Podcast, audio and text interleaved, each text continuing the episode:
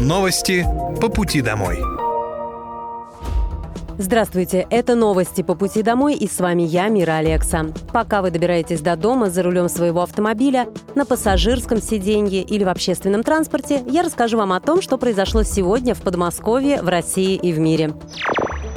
Специальная военная операция по защите мирного населения Донбасса продолжается.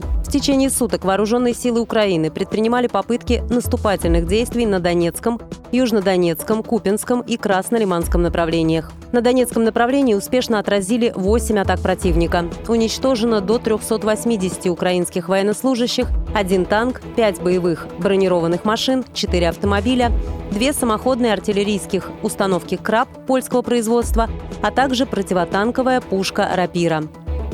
На южнодонецком направлении потери ВСУ составили до 175 украинских военнослужащих. Один танк, две боевые бронированные машины, два автомобиля, две артиллерийские системы М777 производства США, а также гаубица Д-30. На запорожском направлении потери противника составили до 45 украинских военнослужащих, два танка, два автомобиля, самоходная артиллерийская установка «Акация», а также гаубица Д-20. На Купинском направлении уничтожено до 150 украинских военнослужащих, две боевые бронированные машины, три автомобиля, самоходная артиллерийская установка «Краб» польского производства, а также гаубица Д-30.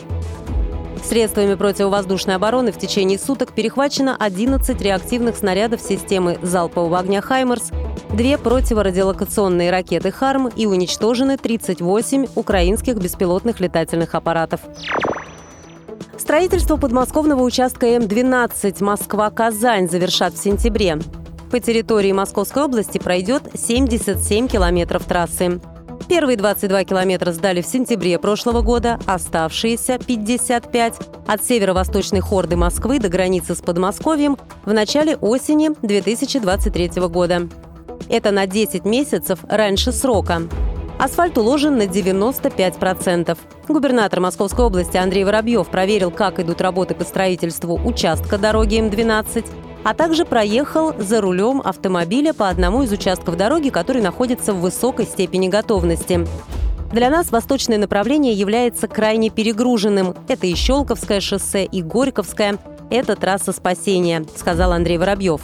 Сегодня мы проехали по дороге и видим, что темпы высокие. М-12 пройдет через Люберцы, Балашиху, Богородский, Электросталь, Павловский посад и Орехово-Зуево. В 2025 году достроим развязку в Люберцах.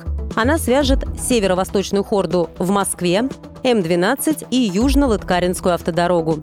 Еще две развязки построим в Богородском на пересечении с СКАДом и в электроуглях на пересечении с Носовихинском шоссе. В планах развязка в Орехово-Зуево, которая свяжет М-12 с Большой Бетонкой, добавил глава региона. Трасса М-12 является президентским проектом, который стартовал в 2020 году и который завершат в конце 2023 года. Благодаря реализации проекта ускорится движение на восток России из столицы. По новой трассе из Москвы до Казани можно будет доехать за 7 часов вместо 12, а до Нижнего Новгорода всего за 4 часа вместо 6. Трассу прокладывают в обход населенных пунктов. Реализация президентского проекта улучшит транспортную ситуацию для двух с половиной миллионов жителей Подмосковья. Около 125 тысяч жителей Подмосковья выбрали на доброделе дороги для ремонта в 2024 году. Больше всего голосов оставили жители пяти городских округов. Это Ступино, Воскресенский, Коломенский, Дмитровский и Серпухов. Меньше всего голосов – Пущине, Долгопрудном и Дзержинском. Проголосовать можно только за одну дорогу. При желании приложить фото и оставить комментарий или поддержать других пользователей комментарием или лайком. Во второй этап голосования включили дороги, отобранные специалистами на основании предложений жителей. В финале будут определены участки, которые отремонтируют в следующем году. Это будут дороги, получившие самую широкую поддержку со стороны населения. Следует отметить, что голосование направлено на определение участков для текущего ремонта. В то же время дороги, требующие капитального ремонта, будут учтены при составлении программы капитального ремонта. Продлится голосование до 31 августа. Новые правила выгула домашних животных вступят в силу в Подмосковье 1 сентября. Например, расширится перечень мест, где хозяева должны убирать за собаками. Это дворы и общественные места. Также больше не будет разрешаться выгуливать собаку без поводка и намордника в зонах отдыха, во дворах, на общественных территориях, вне площадок для выгула и при пересечении улиц и проездов.